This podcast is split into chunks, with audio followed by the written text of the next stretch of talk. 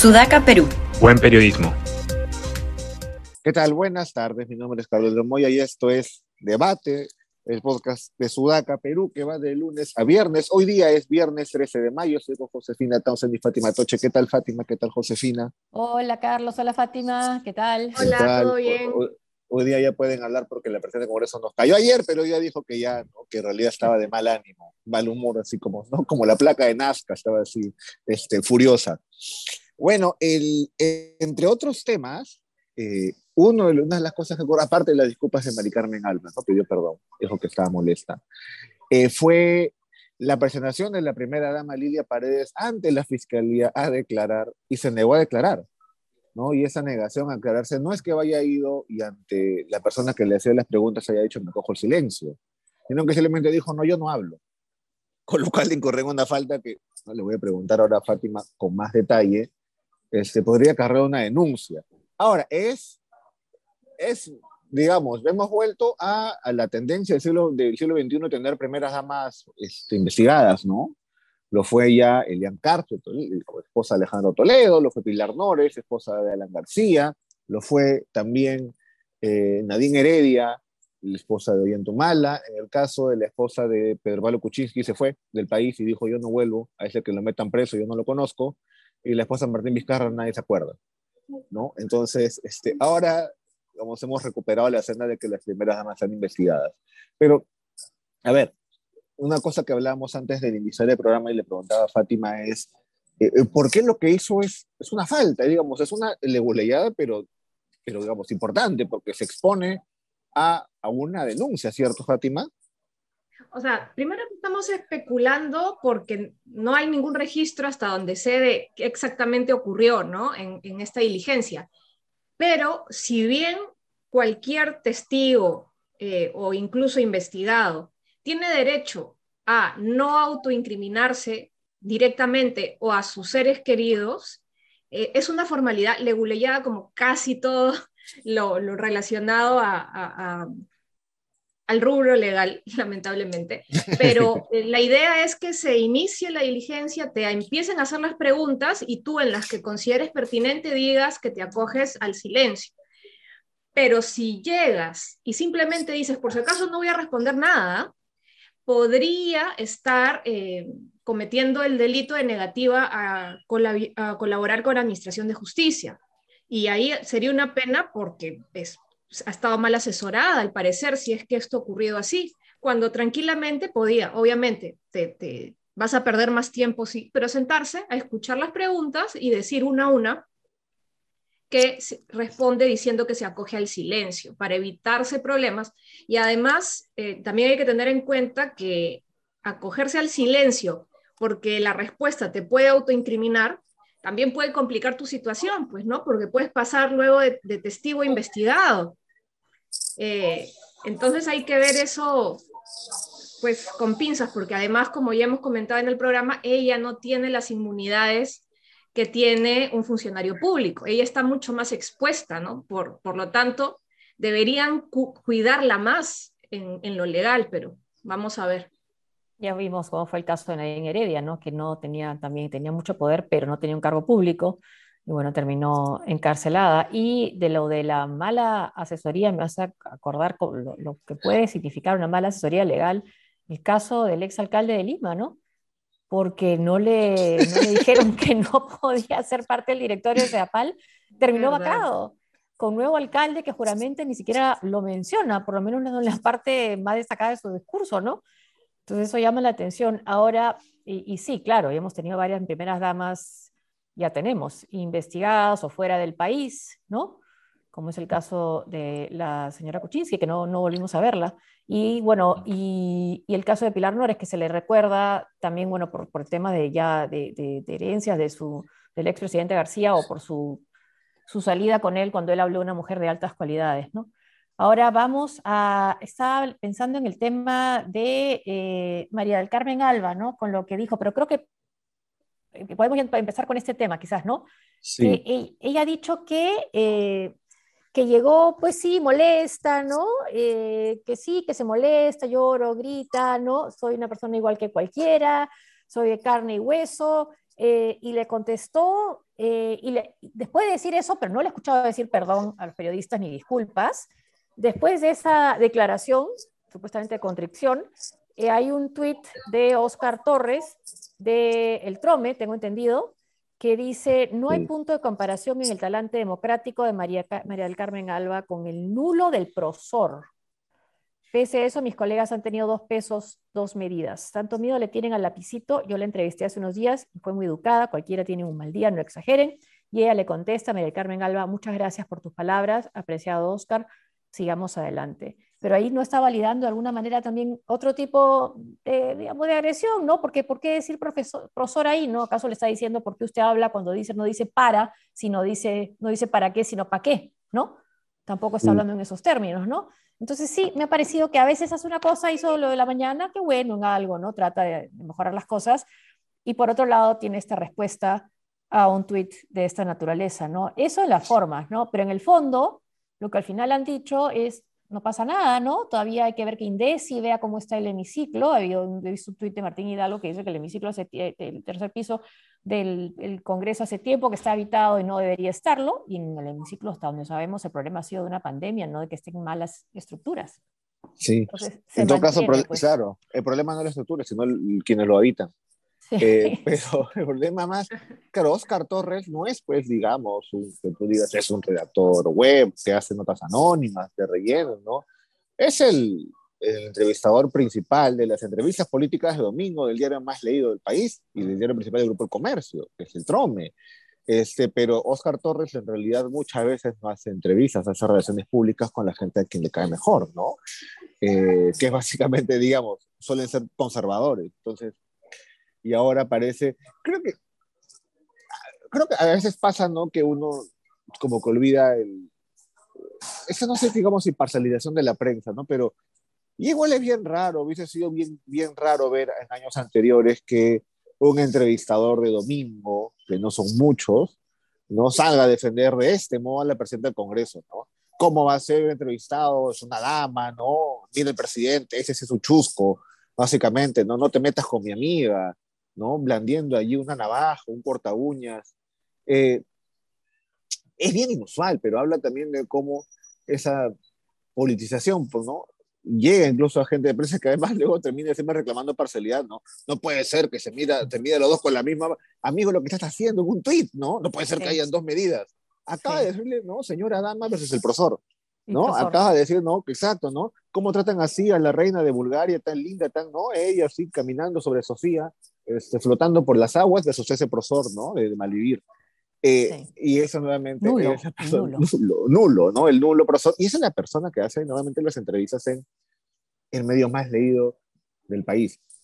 No, eso es este, bien, es, es, bien fuerte. Lo que pasa que creo que ya también uno, a menos yo también ya me acostumbré, ¿no? Creo que también años antes diría, oye, no puede ser posible. Era como, ah, bueno, obviamente, ¿no? Oscar Torres iba a hacer eso.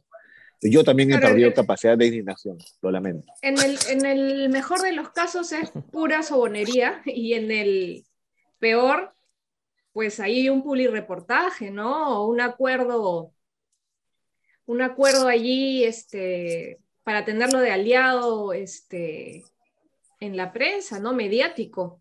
Y eso sí, imagínense, ¿no? Y dándole la espalda así a los colegas periodistas que están hasta haciendo plantón, están siendo maltratados, están ahí el interperie. Y la verdad, este, salir públicamente, porque es algo que tú puedes comentar, ¿no? Ahí en tus chats tal vez, pero salir públicamente y jugar en pared, sospechoso, ¿no? Creo que lo que a algunos políticos les interesa no es tener una buena relación con los reporteros, ¿no? Y con los periodistas que hacen las notas, sino con los dueños, con los propietarios de los dueños de comunicación, ¿no? Entonces, creo que, y creo que ha habido, haber una, ¿no? una, una, reacción mucho más fuerte de parte, por ejemplo, de N. No he visto, como sí he visto en RPP y, y en Frecuencia Latina, que se quejen de cómo han sido maltratados sus reporteros, ¿no? Llama la atención que haya tenido que pasar tanto tiempo y justo lo de ayer para que finalmente haya una reacción, pero no de todos, ¿no? Sí, creo que al final es eso, sentir que sí, el trato es exitoso, ha dicho que no van a cubrir nada, ¿no? Sí, eh, ha dicho que no va a cubrir este, nada en el Congreso hasta que cambien las condiciones, lo que la verdad me pareció a mí una muy buena medida, ¿no? Y, ojalá otros medios eh, lo, lo, sigan, porque cuando, cuando no haya nadie que les rebote sus eh, declaraciones o, o, que les permita la figuración que quieren los congresistas, ahí van a llorar y van a sentir la pegada, ¿no? Pero van a seguir yendo a los sets, ¿no? De televisión. Sí, sí, van a, sí, claro, van a seguir. Lo más probable es que más que aún así, también este juego, ¿no? A veces los productores y los dueños por un lado, ¿no? Por otro lado los reporteros.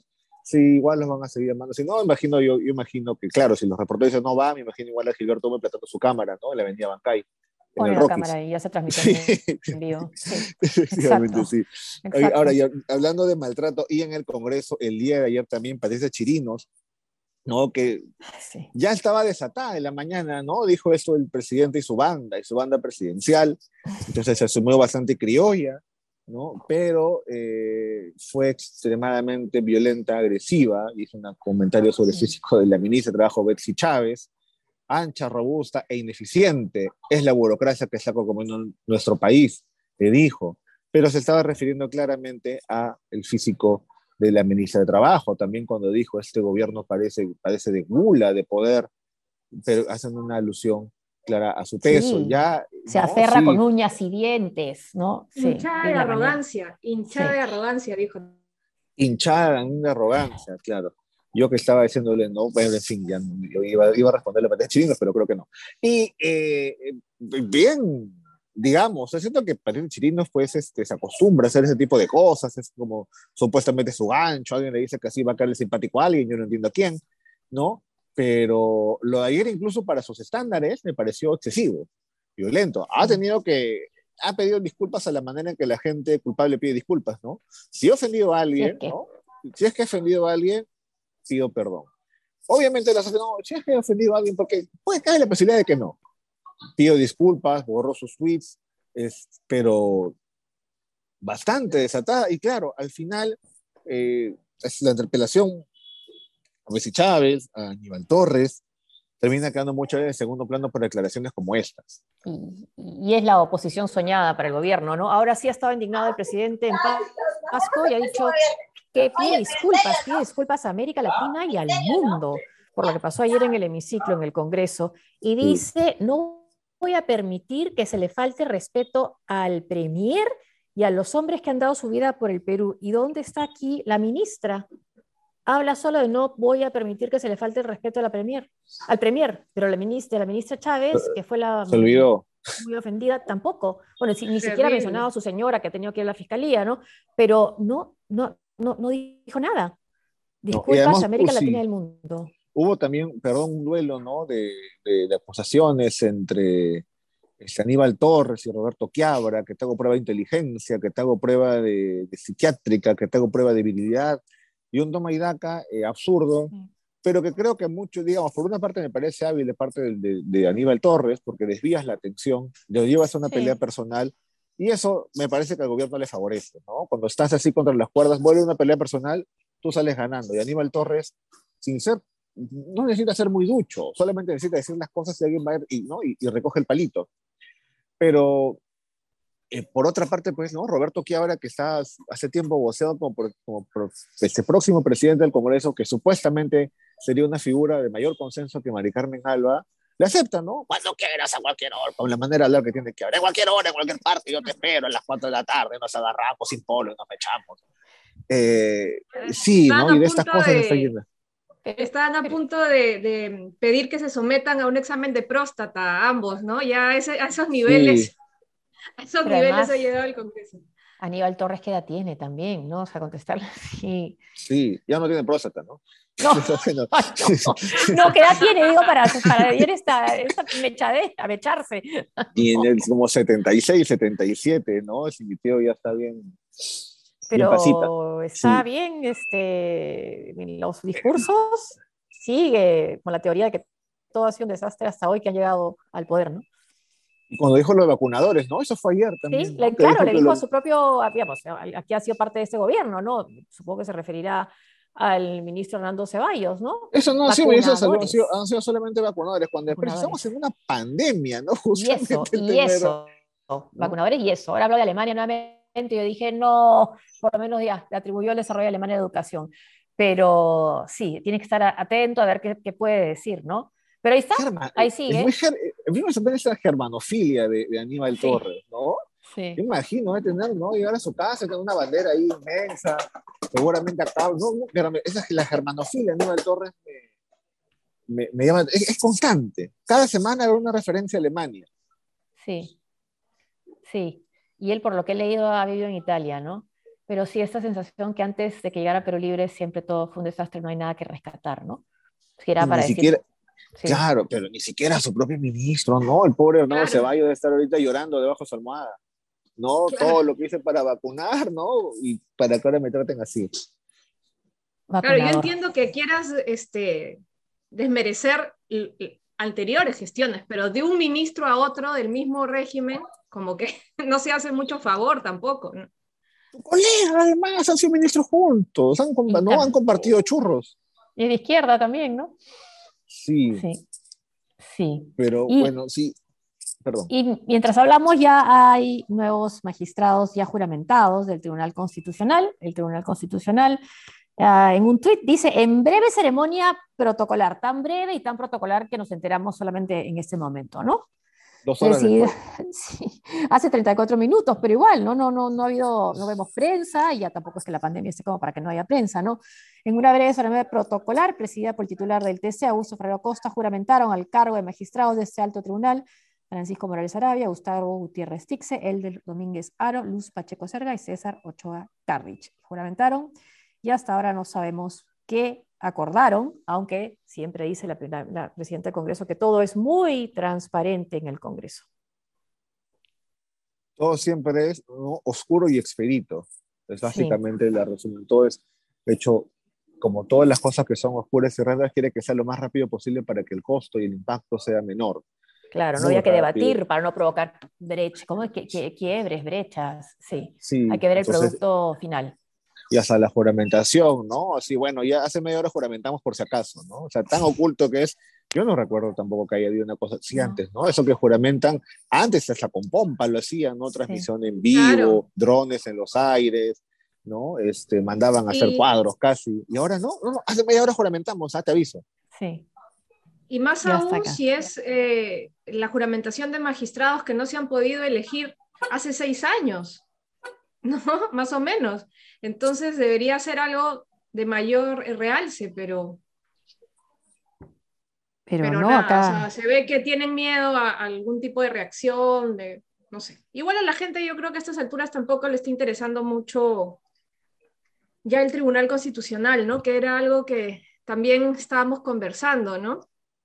Eh, el hastío que hay en la gente, el cansancio, porque las cosas no cambian a pesar de, todo, ¿no? De los cambios de gobierno, de las vacancias, de las marchas. Seguimos no solo en lo mismo tal vez, sino un poco peor cada vez, ¿no? Creo que eso es lo que tiene a la gente aletargada.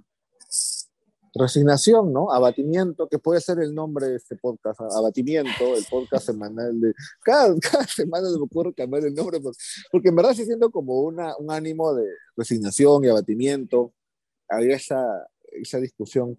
Creo que Alberto Vergara la tiene en su prólogo a Ciudadanos y República, Ciudadanos y República 2013, ¿no? Que, que digamos que por momentos hay como un chispazo ciudadano, ¿no? Este, republicano en el Perú que hace... Espasmo, ¿no? De ciudadanía, dice, ¿no? Algo así. Sí, Que, que, hace que votes a última hora y salves la institucionalidad, que a última hora de repente pasa algo y salgas y marches. Y hace unos meses, yo digo solamente meses, porque eso, eso es válido hasta noviembre de 2020, en el último año medio desapareciendo, ¿no? Por A, B o C razones, y siento que el ánimo es de abatimiento y resignación. Este, y es bien sintomático, es bien triste, no sé cómo se puede revertir tampoco, pero ese es el, ¿no? Como el, el, el, el ánimo que percibo.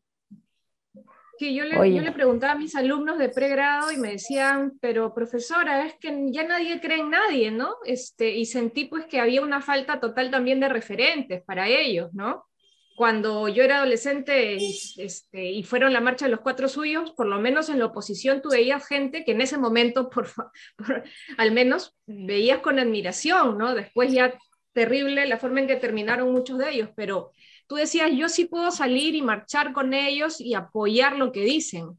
En cambio ahora, no sé, no veo ninguna figura así, tal vez Agasti para mí, ¿no? Pero hay gente pues que los indica de comunista, de terrorista, de todo, ¿no? Entonces, no hay una figura que congregue a la oposición o que se vea con admiración ahora.